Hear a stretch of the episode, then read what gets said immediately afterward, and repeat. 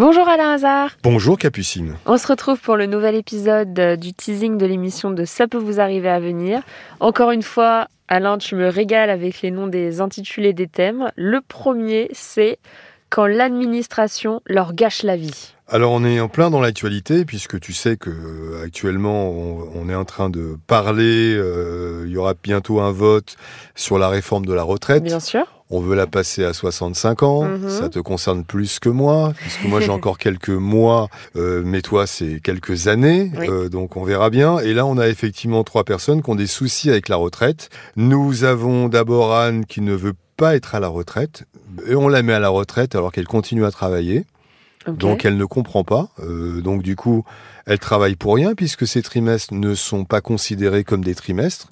Et donc elle touche une, une retraite qui n'est pas suffisante. Mhm. Nous avons Christine qui travaille à mi-temps et perçoit une pension d'invalidité. Je dis bien, elle travaille à mi-temps.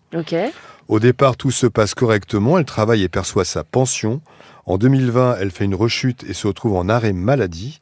Christine a 62 ans. L'assurance maladie considère qu'elle est en âge de prendre sa retraite, sauf qu'elle continue à travailler, j'insiste bien. Mhm. Elle stoppe donc sa pension et l'organisme considère qu'elle est à la retraite, mais elle n'est pas à la Elle retraite. n'a pas la retraite. Voilà, donc euh, elle n'a qu'un demi-salaire alors qu'elle devrait avoir un salaire complet. Et nous avons également Eleonora qui a perdu son, son époux malheureusement en novembre 2021. Elle a le droit à ce qu'on appelle une pension de réversion, c'est-à-dire que tu touches à peu près la moitié de la retraite de ton époux défunt, Mhm.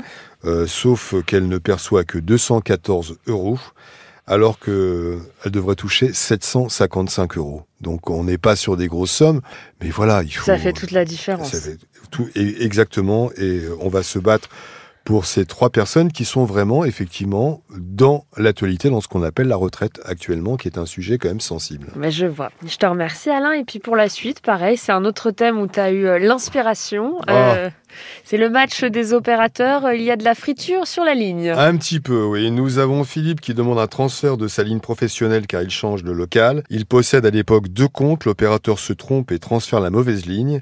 Il supprime même l'autre ligne. Pourtant, il continue d'être facturé depuis. On lui demande de régler des frais d'installation.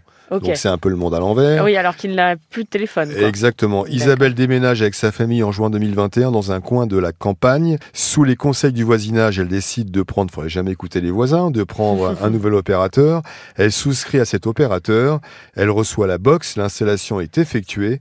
Cela fonctionne un mois et depuis, elle n'a ni internet, ni télévision, ni téléphone. Il y a beau avoir effectivement sur place des techniciens qui viennent, mais rien ne fonctionne. Et elle Donc, continue de payer, j'imagine. Évidemment. Bien et nous avons Aïssatou, commande un téléphone sur le site internet d'un opérateur téléphonique.